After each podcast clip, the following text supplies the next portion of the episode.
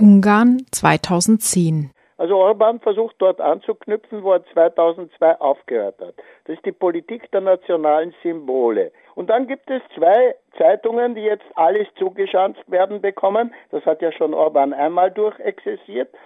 Aber Magyar Hirlap, das ist, äh, äh dem es gehört, ein Gabor Seles, dem gehört ein ganzes Medienimperium, dem gehören Fernsehanstalten und, und, und, und.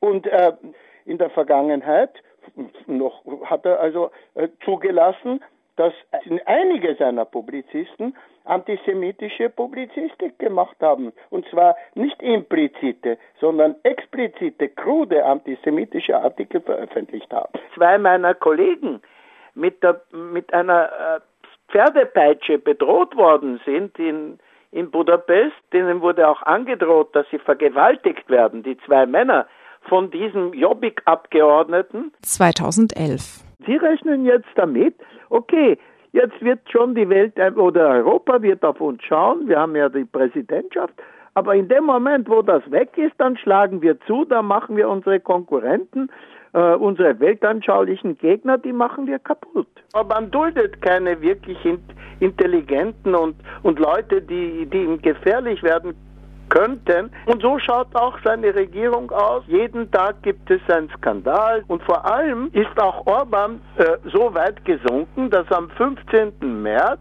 das war der Nationalfeiertag, wurden 500 junge Studenten, Studentinnen angeheuert und die bekamen dafür, dass sie am richtigen Ort klatschten, eine Million 200.000 Forint ausgezahlt. Äh, bei der Breit haben so ungefähr waren vielleicht 1500 auf der Seite der Homosexuellen und das waren ja nicht alles Homosexuelle und ungefähr 500 haben dagegen protestiert. Diese 500 haben hochgehalten Tafeln wie äh, die, die neueste Lösung für die äh, Homosexuellen und da war ein Strick und ein Galgen abgebildet, sozusagen. Äh, das war das eine. Das zweite, da sind auch Leute aufmarschiert mit SS-Hemden, äh, Radio, äh, Fernsehen und die ungarische Nachrichtenagentur sind alle in einer Hand. Also es wird nicht gesagt, der und der wird entlassen, weil er nicht äh, politisch äh, passt, sondern es wird gesagt, äh, diese Leute werden entlassen, weil das finanziell nicht mehr tragbar ist und weil man sparen muss. Manche Intellektuelle kämpfen um ihre Existenz oder sie, sie sehen ihre Existenz bedroht, weil Arbeitslosenunterstützung gibt es nur 90 Tage. Da muss jeder, der Arbeitslosenunterstützung haben will, der muss dann öffentliche Arbeiten verrichten. Das ist ziemlich hart, wie die Leute gepackt werden. Und viele Leute wissen wirklich nicht. Die leben ihr Erspartes auf und es ist eine katastrophale Lage. Es wurde ein neues Arbeitsgesetz beschlossen und laut diesem Arbeitsgesetz muss der Arbeitgeber seine Zustimmung geben für, einen, für die Wahl eines Betriebsrates und, und, und, und. Mhm. Also die ganzen Arbeitsbedingungen sind schrecklich verschlechtert.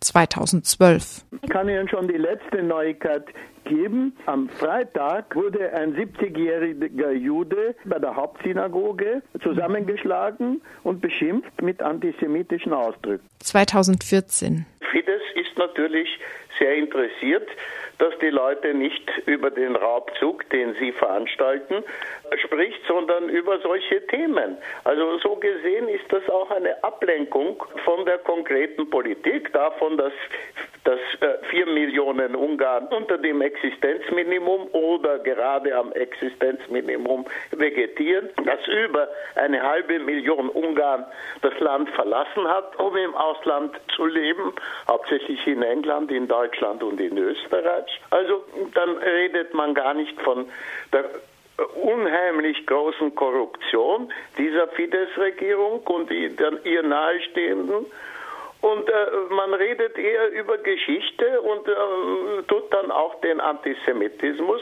den es, den es ja immer schon gegeben hat, auch unter der Volksrepublik, den tut man jetzt aufschaukeln.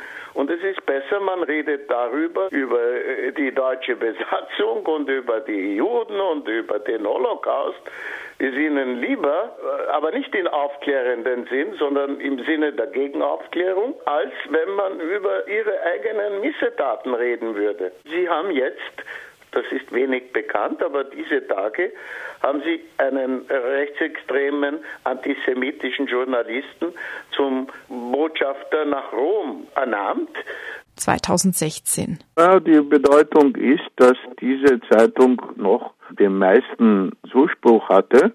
Allerdings ist sie auch, sie hatte einmal 700.000 Leser, das ist zurückgegangen, aber noch immer die Zeitung, die viele Leute seit Jahrzehnten gelesen haben und vor allem eine Zeitung mit sehr guten Journalisten, die recherchiert haben und auf einige Korruptionsfälle im Dunstkreis der Regierung aufmerksam gemacht haben.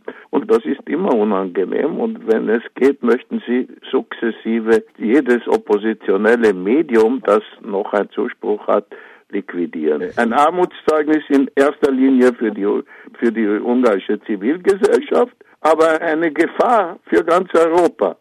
Denn was passiert, und das ist wichtig zu wissen, in Ungarn sind Millionen Leute sind unter dem Existenzminimum, das sowieso sehr niedrig ist. Viele Kinder gehen hungrig ins Bett. Das sind Hunderttausende, die jeden Abend hungrig ins Bett gehen. Und es werden wiederum einige Dutzende Leute erfrieren im Winter, weil sie nicht heizen können. Der Journalist Karl Pfeiffer berichtet seit Jahren für Radio Dreieckland aus Ungarn. Am Mittwoch und Donnerstag ist er für zwei Veranstaltungen in Freiburg. Am Mittwoch, den 25. Oktober, spricht er über aktuelle Entwicklungen in Ungarn. Er beschäftigt sich bereits seit Ende der 1970er Jahre journalistisch mit der politischen und gesellschaftlichen Situation in Ungarn, mit dem dortigen Antisemitismus, Antiziganismus und der wachsenden gesellschaftlichen Ungleichheit. In seinem Vortrag berichtet er über den Antisemitismus in Ungarn und die ungarisch-israelischen Beziehungen. Mittwoch, 25. Oktober, 20 Uhr im Hörsaal 1009 im Kollegiengebäude 1 der Universität Freiburg. Am Donnerstag liest Karl Pfeiffer aus seinen beiden autobiografischen Büchern Einmal Palästina und zurück und Immer wieder Ungarn. Donnerstag, 26. Oktober, 20 Uhr, Hörsaal 1109 an der Uni Freiburg. Beide Veranstaltungen werden vom Jungen Forum der Deutsch-Israelischen Gesellschaft Freiburg angeboten